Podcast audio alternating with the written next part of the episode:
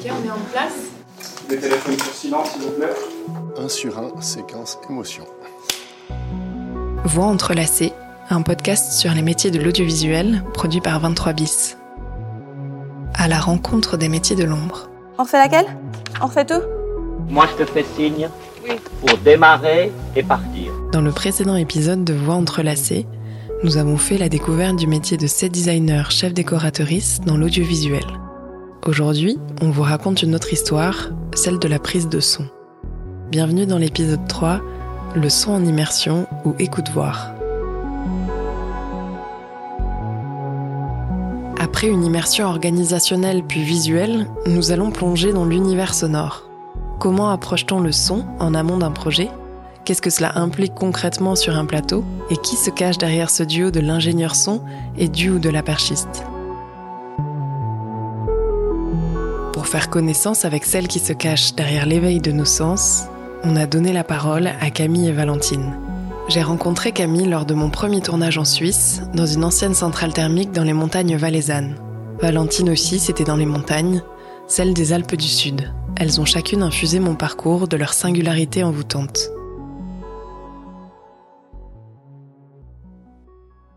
Je suis Camille Bonnard, je suis preneuse de son ou ingé son ou perchwoman et je travaille à Lausanne et un peu dans toute la Suisse depuis 5 ans environ.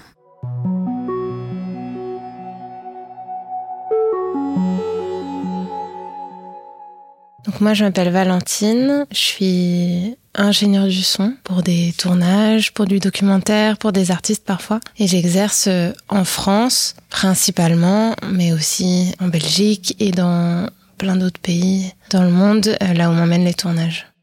J'ai fait une école de cinéma à Buenos Aires, j'y ai vécu six ans. J'ai commencé à faire du son, de la prise de son pendant mes études.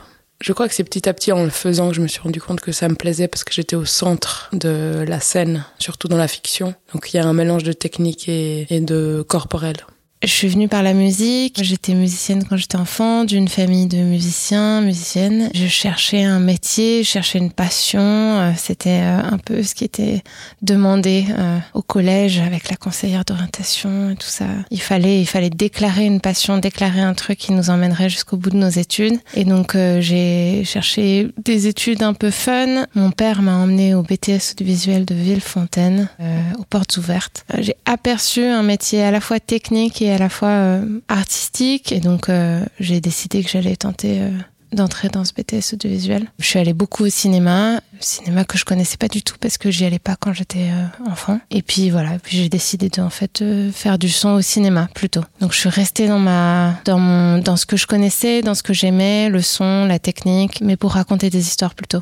La première fois que j'ai raconté une histoire avec du son, c'était en préparant le concours de la FEMIS. Donc je préparais déjà le concours parce que c'était une grande école et que c'était bien vu dans ma famille de faire plus qu'un BTS. Et donc moi qui voulais faire du cinéma, il fallait que je fasse une école de cinéma. Donc j'ai tenté le concours de la FEMIS et dans l'exercice, dans le premier exercice du dossier, on avait le droit de joindre un CD avec des sons. Il y avait juste peut-être trois minutes, je crois, qu'il fallait faire. Et donc, j'ai, monté trois minutes de, des entretiens que j'avais menés, de ce que j'avais envie de mettre dans, dans ces trois minutes-là, quoi. Donc, euh, j'ai chanté, euh, j'ai, j'ai, bruité des choses moi-même. J'ai sélectionné les voix de mes proches que j'avais enregistrées. Et je crois que c'est ma première expérience marquante, vraiment, parce que je me suis éclatée. J'ai vraiment aimé. Et en fait, quand j'ai rendu ce petit son-là avec mon dossier qui était aussi euh, travaillé et qui était vraiment empreint de ce que moi j'aimais faire. Euh, j'étais ouais, j'étais fière.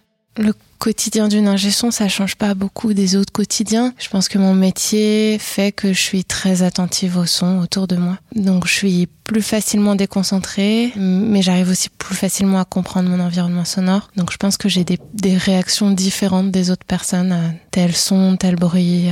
Telle façon de parler. Peut-être que j'écoute moins de musique. Rentrer d'une journée de tournage où on a eu le casque sur les oreilles toute la journée, j'aspire surtout au silence, quoi. Enfin, ou au son très lointain.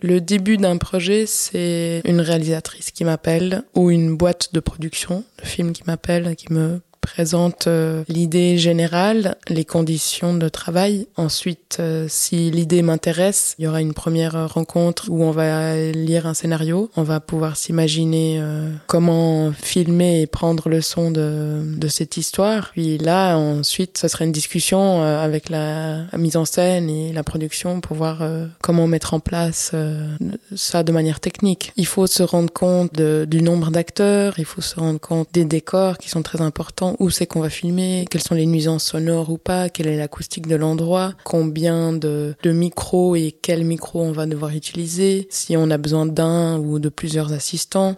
Quand quelqu'un m'approche pour un projet, euh, souvent c'est une personne qui, c'est la personne qui réalise ce projet, donc qui est très touchée par euh, les enjeux euh, sonores, enfin en tout cas qu'il le, qu'il exprime comme ça au début. Et donc j'essaye de voir quelle sera ma place dans le processus créatif de la personne qui réalise le projet, à quel moment je vais pouvoir apporter des idées, à quel moment je serai écoutée, où est-ce que je peux être utile, est-ce que je peux être utile dans la technique, ou est-ce que je peux être aussi un soutien, un appui, une force de proposition? Voilà, c'est ça que j'essaie de jauger en discutant beaucoup avec euh, la personne qui réalise. J'ai deux rôles à avoir auprès d'un réel ou d'une réelle. J'ai à la fois un rôle de transmission en fait et de lui faire comprendre ce que c'est le son et ce que le son peut apporter à son film, à son projet. Et mon deuxième rôle, c'est ma sensibilité. La place que cette sensibilité, elle peut prendre sur un tournage, sur un plateau de tournage ou au montage son ou au mixage. Qu'est-ce qu'elle peut apporter à la fois au réel ou à la réelle, mais aussi aux autres personnes quoi. Au chef-op, à la chef-op, aux comédiens, comédiennes. En fait, euh, je suis pas neutre, je suis pas invisible, je ne m'occupe pas juste de la technique.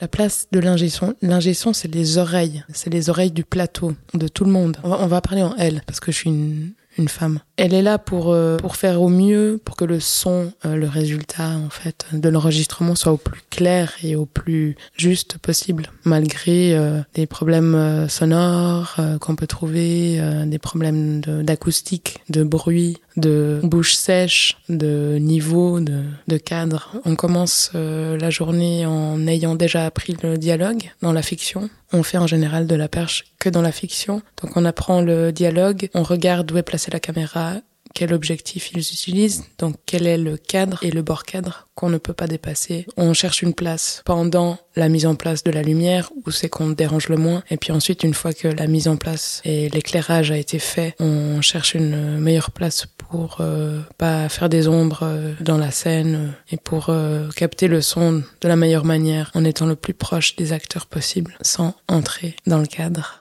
on est au centre de l'action finalement. Je pense qu'on peut même être plus proche de l'acteur que la caméra elle-même. La perchwoman a souvent euh, tendance à attendre dans un coin pendant que la mise en place se fait, etc. Et l'acteur Is attend aussi souvent dans un coin, peut-être répète son texte ou pas, mais il y a souvent une rencontre magique qui se fait entre euh, les acteurs et les gens du son je suis la première personne qui écoute et c'est important pour les personnes qui parlent ou les personnes qui jouent. Donc c'est là aussi où je pense que ma relation au film et aux personnes qui le font, elle est hyper importante parce que je suis la, personne qui écoute et qui sent les nuances et qui sent tout ce qui passe par la voix, les respirations, les mouvements. J'ai l'impression que je perçois vraiment l'endroit de fragilité des comédiens, comédiennes et que le fait que je l'écoute, que je l'entends et que je, je peux le percevoir finement si ça passe par leur voix. Moi, j'essaye de créer la confiance parce que je sais que déjà c'est pas facile d'être comédien comédienne, que tu te livres à beaucoup de monde, même s'il y a aussi un rapport euh, un peu narcissique hein, de jouer des rôles devant une caméra ou au théâtre. C'est un échange de confiance en fait. Enfin, moi je suis pas là pour euh, juger ou jauger, même si le jeu est pas exact ou pas. Je vais jamais le dire directement au comédien comédienne. Je vais jamais avoir ce jugement là. Si je sens qu'il y a quelque chose qui est qui est pas très bien ou qui est pas assez poussé, je vais en parler au réel au réalisateur ou à la réalisatrice. C'est pas du tout un triangle euh, dans les relations. J'ai une relation de confiance avec les personnes, en plus souvent à qui je mets des micro-cravates, donc ça implique d'être assez proche physiquement. Est-ce cette place, est-ce qu'elle est sensible, est-ce qu'elle est inflexible, est-ce qu'elle est,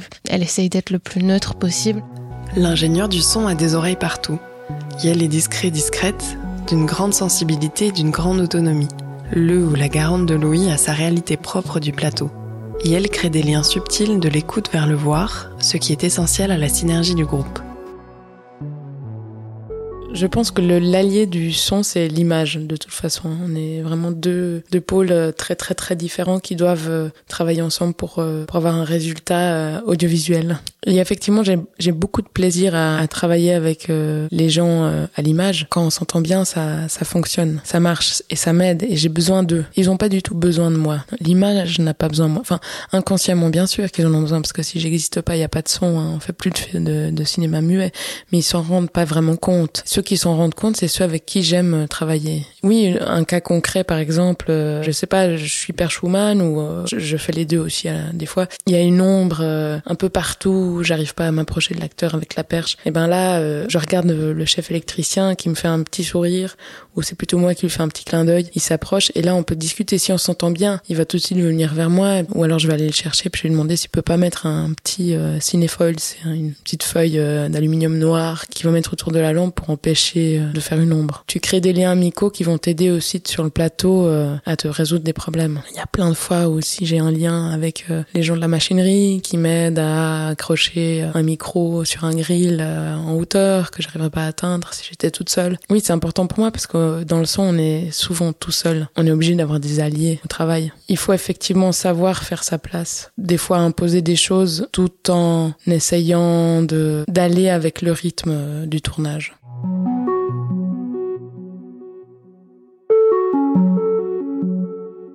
Pense qu'on est tout le temps face en tant qu'ingé son ou en tant que technicien de manière générale sur un plateau à des difficultés qui ont toujours une solution finalement. Il faut savoir faire par un peu de tolérance pour accepter certaines choses qui ne peuvent pas être parfaites. Je pense que les difficultés les plus dures, c'est les températures ou le vent. Tourner, par exemple, à moins 15 degrés sur des pistes de ski, pour tout le monde, c'est difficile. Et ça, c'est, dans mon expérience, les moments très difficile. Après, j'évite de me mettre dans des situations un petit peu gênantes. Par exemple, euh, enregistrer un dialogue euh, de deux personnes qui chuchotent euh, dans une gare ferroviaire. Ça pourrait être un moment difficile, mais je ne m'y retrouve pas souvent. Bien sûr que je peux accepter un projet comme ça, mais c'est des choses qu'on discute au préalable, c'est-à-dire qu'on va prendre des décisions.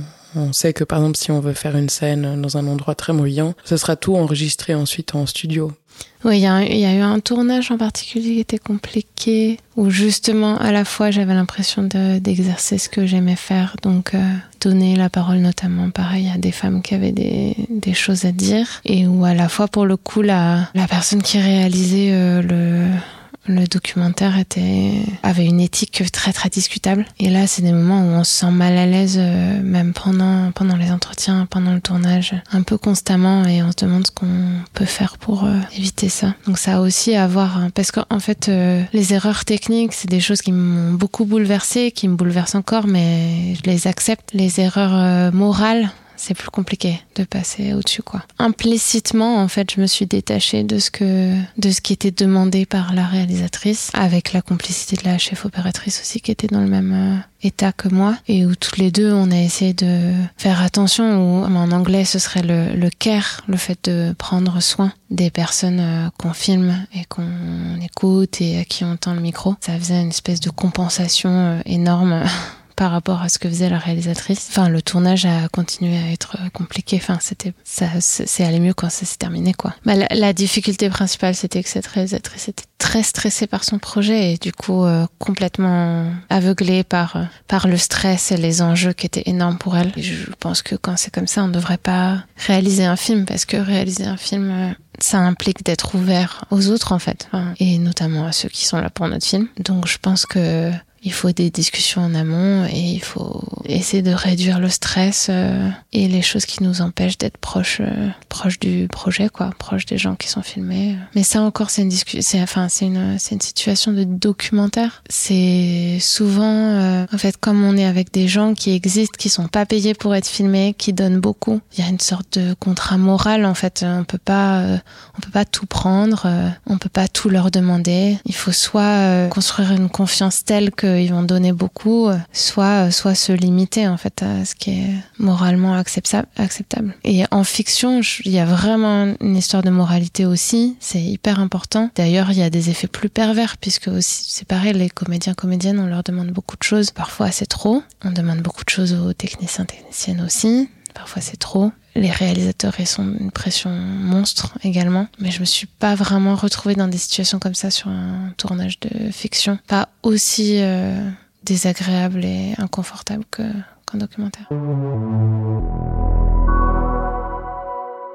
J'ai remarqué au fil euh, des années, même si je n'ai pas non plus dix ans d'expérience, il y a peu de marge artistique dans la prise de son, euh, dans l'audiovisuel. Hein. Nous, on est vraiment là pour que le dialogue, qui est le plus important, soit bien pris. Et il n'y a pas 25 euh, 000 manières d'enregistrer un dialogue dans le cinéma. On va essayer d'enregistrer le son de manière la plus propre possible pour qu'ensuite le monteur ou la monteuse son puisse en faire des variantes. Je pense que la marge artistique de la prise de son dépend aussi du ton qu'on nous donne. Pour moi, la marge artistique est ce qui me fait aussi beaucoup plaisir dans la prise de son, dans le documentaire, dans la fiction ou dans la publicité ou dans n'importe quoi. C'est avoir le temps et l'espace pour écouter ce qui nous entoure et puis décider à ce moment-là d'enregistrer une ambiance ou un son seul, tout en sachant que ça ne va probablement pas être utilisé au montage. Parce qu'en fait, nous délivrons un catalogue de sons pris sur le tournage, qui seront ensuite dans les mains d'un monteur son, qui va vraiment faire ce qu'il en veut ou ce qu'elle en veut avec ça. Donc on ne sait pas ce qui va être utilisé à la fin ou pas.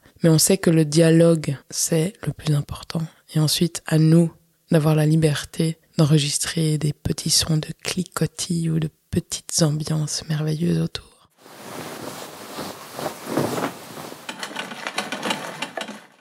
Globalement, le son, il vient souvent d'un mouvement. Et euh, moi, j'aurais plutôt tendance à faire des parallèles entre les sons, soit par ce qu'ils symbolisent, c'est-à-dire la façon dont nous, on les interprète, dont le cerveau les interprète. Ou, et quand je parle du cerveau, c'est pas juste un réseau de neurones, mais aussi euh, notre histoire, la façon dont on a grandi avec tel ou tel son qui veut dire telle ou telle chose et qui provoque telle ou telle émotion chez nous.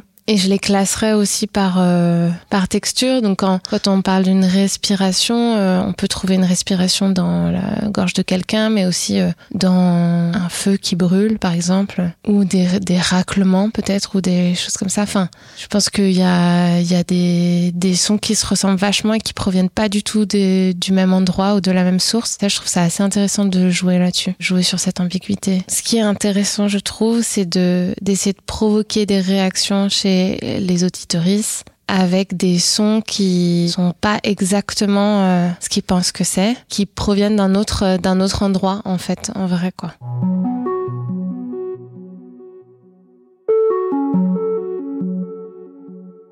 Un souvenir qui me marque beaucoup dans mes débuts en tant qu'assistante son, l'ingé son m'avait envoyé à 9h30 du soir, un, soir d'été, en campagne macédonienne, dans le milieu d'un champ de tournesol, à enregistrer une ambiance euh, double MS. C'est un truc un peu de technique, c'est comme une double stéréo. Enregistrer une ambiance sonore. Donc euh, je fais 20 euh, minutes de marche avec le matos, matos que je comprends pas très bien d'ailleurs. Je sais pas si ça va marcher, si j'appuie sur rec ou pas. Il fait nuit, j'ai une lampe torche, je crois. Et j'arrive dans ce milieu de champ de tournesol et j'entends plein d'insectes autour de moi. Je pense qu'il y avait pas de bise parce que c'était un soir d'été euh, très beau, euh, le ciel étoilé. Et là, tout d'un coup, t'as une connexion euh, avec l'univers, carrément. Tu tapes aucun repère spatial parce que tu ne te réfères qu'à tes oreilles qui écoutent un son qui fait 360 degrés autour de toi, tu ne sais pas où se passent les choses. Et j'ai commencé à avoir très très peur parce que je me suis dit mais si quelque chose arrive, je ne sais pas d'où ça vient. Et puis il faisait nuit quand même et j'étais quand même en Macédoine aussi, langue que je ne parle pas euh, forcément le macédonien. En fait, ça reste un moment magique parce que c'est une connexion qui est, qui est vraiment euh, différente que la prise de son euh, banale dans interview dans une salle euh, éclairée par un néon, quoi. Enfin, c'est ça un peu les deux extrêmes de la prise de son.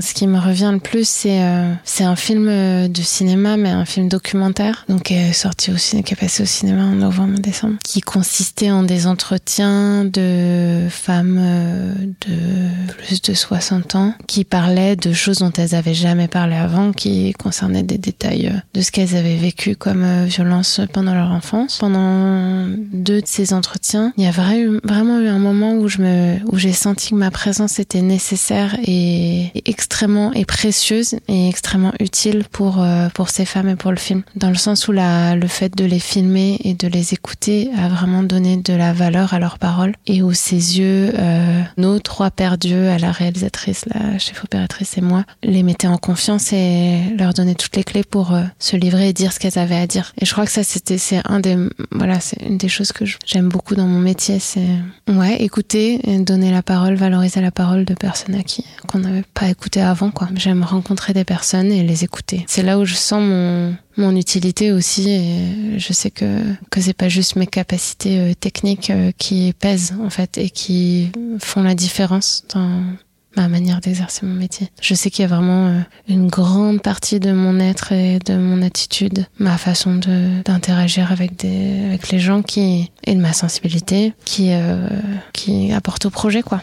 Je pense que j'aime beaucoup mon métier, donc il y a des moments qui me touchent presque à chaque fois que je travaille. Mais je me souviens d'un moment, par exemple, dans un de mes derniers tournages, le chef machinot qui pousse euh, la dolly et en face de moi, moi je suis à la perche et euh, l'actrice fait une performance incroyable, une jeune femme de 25 ans qui passe par un moment difficile, enfin comme personnage. Et à chaque fois qu'elle pleurait, le machinot qui était devant moi, euh, qui est un peu un nounours, il se reconnaîtra s'il écoute ce podcast. Pleurait aussi, enfin il avait grave les, larmes aux yeux et, et, moi aussi. Puis au moment du coupé, ben on éclatait de rire parce qu'on se rendait les deux compte qu'on était euh, deux petites personnes touchées par cette petite scène. Bah c'est ça qui me touche quoi. C'est c'est pour ça que je fais ce métier aussi. C'est parce que on est une grosse équipe euh, qui faisons des petits trucs finalement qui ont pas beaucoup de sens que personne va regarder ou très peu de personnes. Mais c'est ce moment présent là entre l'action et le coupé qui est important et où il y a une tension en fait qui qui nous rend tous très fragiles face à, à cette scène quoi. Pour faire ce métier, il faut euh, énormément d'adaptation. Je pense pour ce métier, pour n'importe quel métier du cinéma ou de l'audiovisuel, il faut bien s'entendre avec les gens pour qu'on soit rappelé, puis pour qu'on passe un bon moment. Mais pour survivre, effectivement, en tant qu'indépendant, il faut bien s'entendre avec les gens. Le métier du son en particulier, je pense qu'il faut avoir un petit peu de cran, pas mal d'autorité aussi, tout en étant doux. C'est cette balance qui est parfois difficile à trouver, s'imposer et en même temps être dans le flow.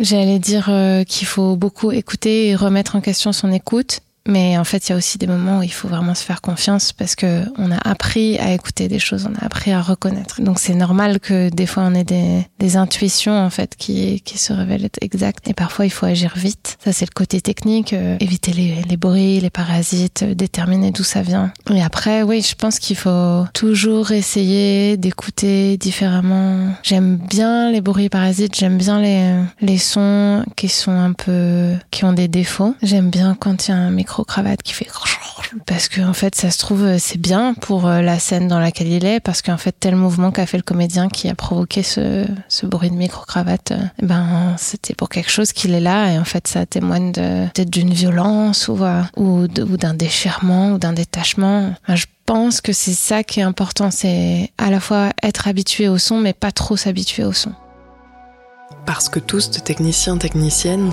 appartiennent à ce grand monde de l'audiovisuel qui est régi par ses règles, sa magie et sa force. On dépend tous de cette énergie.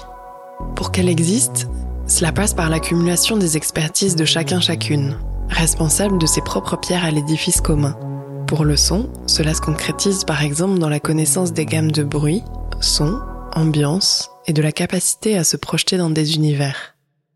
Je pense qu'il y a beaucoup de choses que j'aime. C'est difficile d'en nommer qu'une. Il y a une chose que j'ai nommée, c'est être à la perche au centre de la scène et avoir ce contact avec les acteurs et la proximité avec euh, la dramaturgie, la caméra. Ce que j'aime beaucoup aussi, c'est ce protocole du clap. Ça, c'est quelque chose qui me plaît beaucoup. Le clap, c'est un silence, moteur demandé, son tourne.